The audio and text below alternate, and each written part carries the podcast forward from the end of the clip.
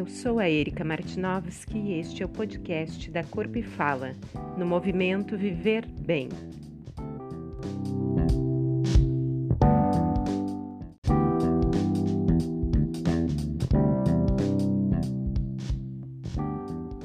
Hoje é 9 de dezembro e é dia do fonoaudiólogo.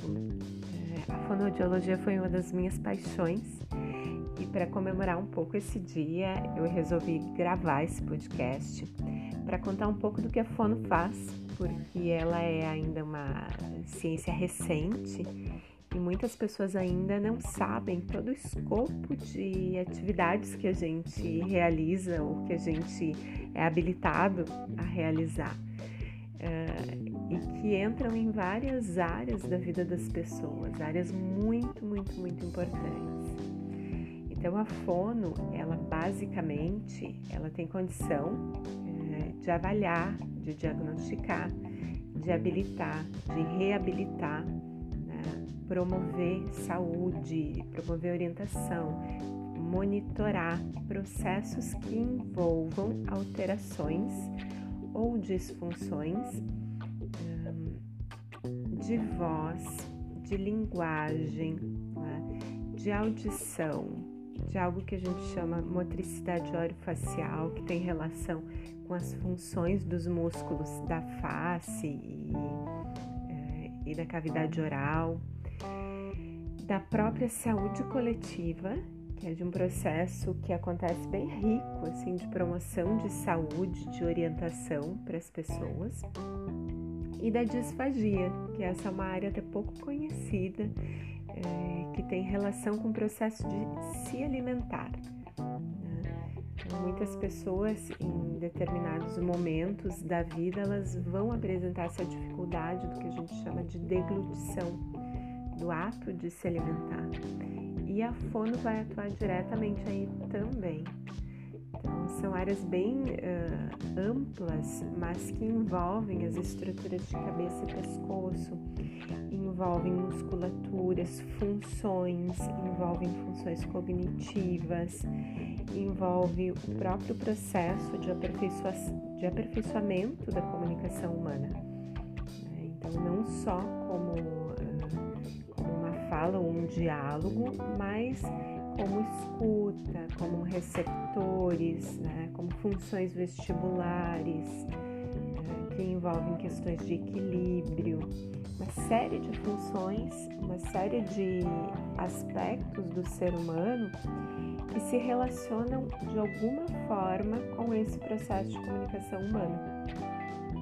Então a gente tem esse, toda essa gama de possibilidades de atuação em muitos setores, desde o setor público até o setor privado desde o atendimento em clínica mais particular até um perfil de atendimento que é possível fazer em empresas, em organizações, eh, em escolas, tá? quando a gente faz um trabalho preventivo, um trabalho de orientação. A gente tem hoje em dia uma área que chama fonoaudiologia escolar, que já identifica precocemente alterações de comunicação e do desenvolvimento infantil, então é uma área bem importante também.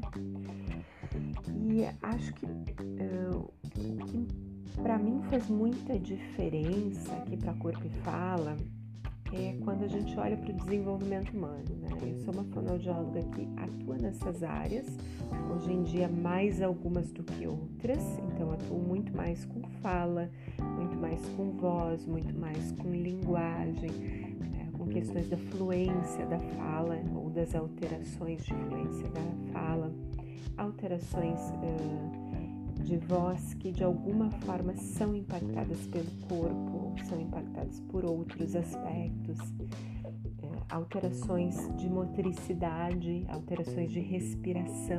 Né? A fono atua bastante também no processo respiratório, porque ele tem muita relação com uh, o processo de mastigar, respirar e engolir. Mastigar, respirar e engolir. Respirar, produzir voz. Respirar, controlar a produção de voz.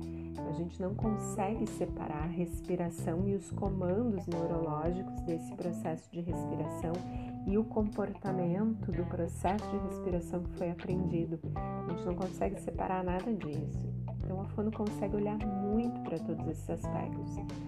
Como eu tenho uma experiência grande de canto, antes mesmo de chegar na fonoaudiologia, essa, essa abordagem que enxerga o corpo enquanto um processo de respiração, impactando diversos sistemas musculares, impactando a produção da voz, impactando a produção da voz para o canto, né, ou a produção da voz para a fala pública. É, eu consigo olhar com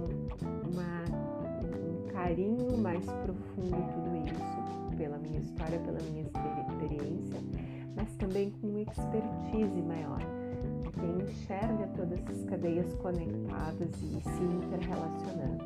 Então, hoje em dia, o meu processo de trabalho é muito nessas áreas e ainda eu atuo bastante com alguns clientes específicos que têm alteração de deglutição, que é o que a gente chama de disfagia, e que são clientes que precisam algum manejo comportamental um pouco distinto para eles reagirem à terapia, para eles estarem mais integrados à terapia.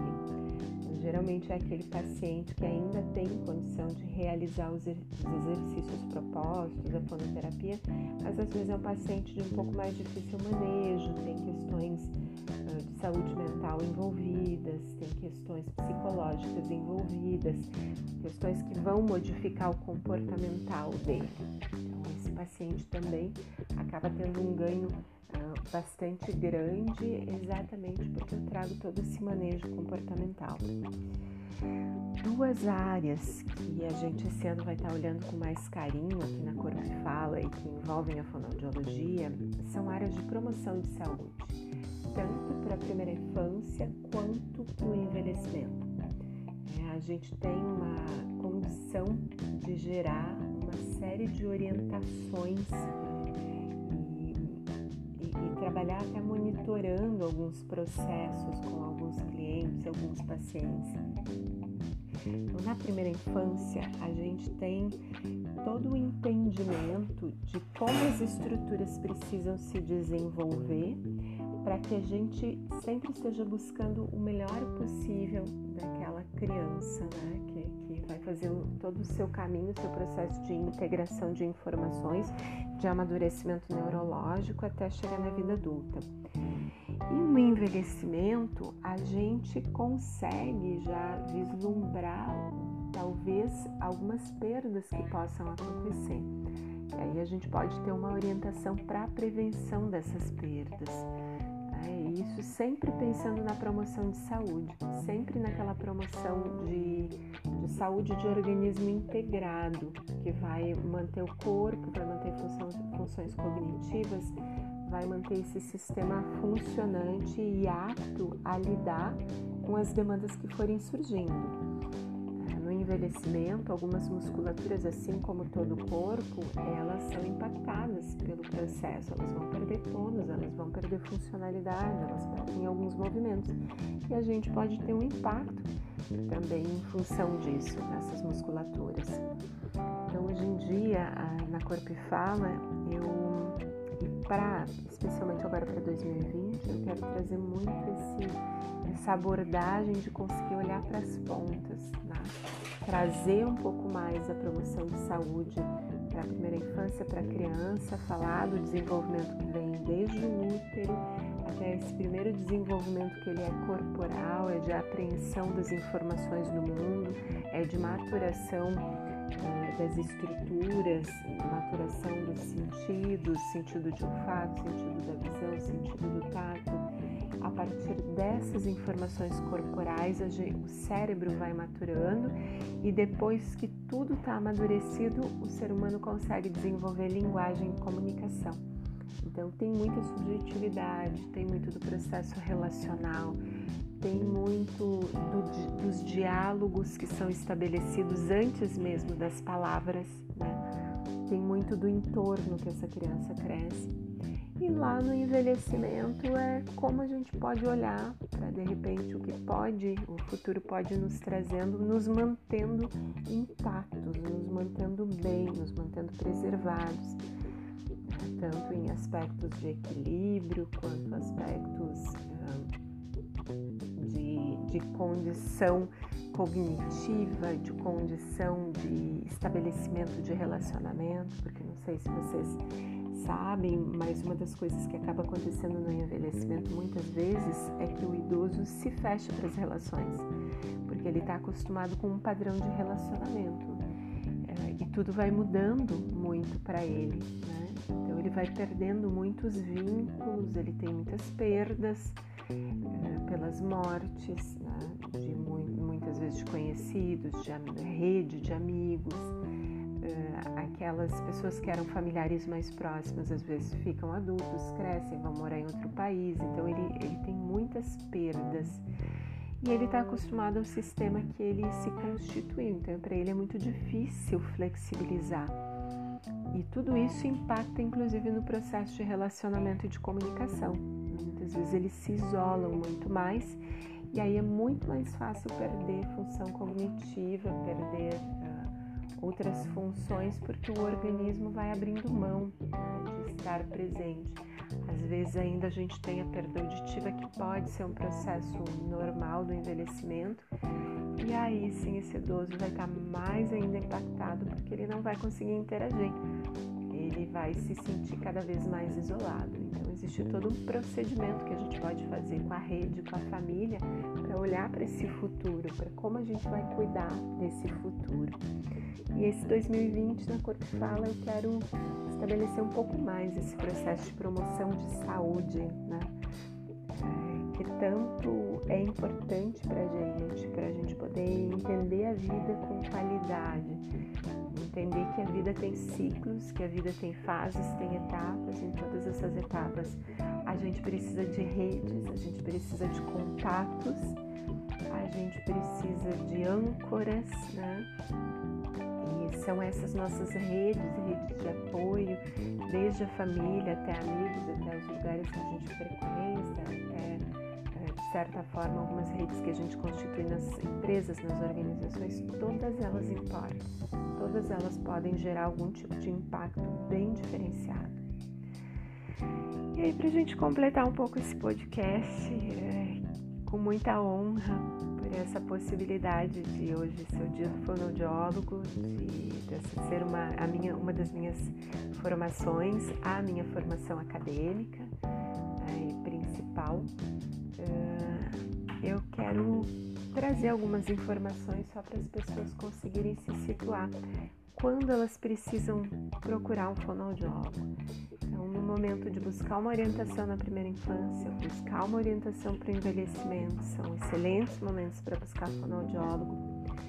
Né? Gestantes, pais, mães, uh, no momento que a gente percebe alguma alteração importante no processo de respiração, está impactando uh, alguma questão de fala pode estar impactando também, junto com esse processo de respiração, impacto nos dentes, por exemplo, aquela criança que está respirando com a boca aberta e que o dentinho já fica um pouco mais torto. É bacana levar no fono para minimamente fono verificar, diagnosticar, é, passar alguma orientação para essa família. Quando a gente percebe que tem uma pessoa que está com dificuldade de se alimentar propriamente dita, e isso também pode estar sendo impactado pela respiração. Então, por exemplo, ela come e durante a alimentação ela se engasga, é, ou ela tem outros sintomas mais importantes, como ela lacrimeja, é, ou ela regurgita. Ela pode ter sintomas de que a, o processo de alimentação já não é algo tranquilo, não é algo simples. Quando ela vai tomar água também ela engasga facilmente. Aqui no sul as pessoas estão tomando chimarrão e engasgam facilmente. Se isso fica repetitivo, é importante a gente olhar com muita atenção, porque a gente pode estar tendo uma alteração importante e que se não é bem tratada gera um prejuízo muito sério para as funções pulmonares, né? correndo até risco de morte. Um, quando mais a gente pode procurar um fono especificamente? Aquela pessoa que tem uma rouquidão constante, é, ou episódios muito importantes de rouquidão, vale a pena conhecer um fono, vale a pena fazer uma avaliação inicial, fazer um diagnóstico, buscar algumas orientações, porque de repente ela pode ter uma patologia envolvida sim. A rouquidão é um sinal importante de patologia, principalmente quando ele é associado a uma pessoa que fuma. Então, é um sinal bem importante. Tanto a criança quanto o idoso, uh, quando a gente percebe que tem alguma dificuldade auditiva o idoso, muitas vezes pelo envelhecimento, vai passar a ter uma dificuldade mais auditiva, vai apresentar uma perda importante, vai ter mais dificuldade de ouvir e discriminar todos os sons das palavras, responder com clareza as informações. E a criança, de uma forma mais sutil, quando a gente percebe que é como se ela não conseguisse interagir suficientemente com a gente, a gente faz algumas tem alguns sinais de barulho nas costas dela, ou ela está dormindo, ela não acorda, ela não reage. Então, vale sempre a pena a gente ficar atento. Também aquela criança que tem dificuldade específica de leitura, de escrita, de fala, ou aquele adulto que quer falar melhor, né? Que tem aquele receio de falar em público, de se posicionar. Aí a gente já entra um pouco mais aqui na cor que fala com outro perfil de trabalho, é um perfil de aprimoramento em fala pública, que aí tem mais a ver com competências e soft skills, mas eu vou falar isso em algum outro podcast. Um, e de forma geral, todas as pessoas que querem conhecer um pouco mais o processo de relacionamento e de comunicação. Aí talvez não sejam todos os fonos, né? Mas eu posso dizer que para mim isso é uma paixão. Eu, eu, gosto muito de trabalhar com a subjetividade da comunicação, com o que está sendo dito pelo corpo, com o que está sendo dito sem palavras, né? também, com o que fica nas entrelinhas e com o que promove ou destrói as relações.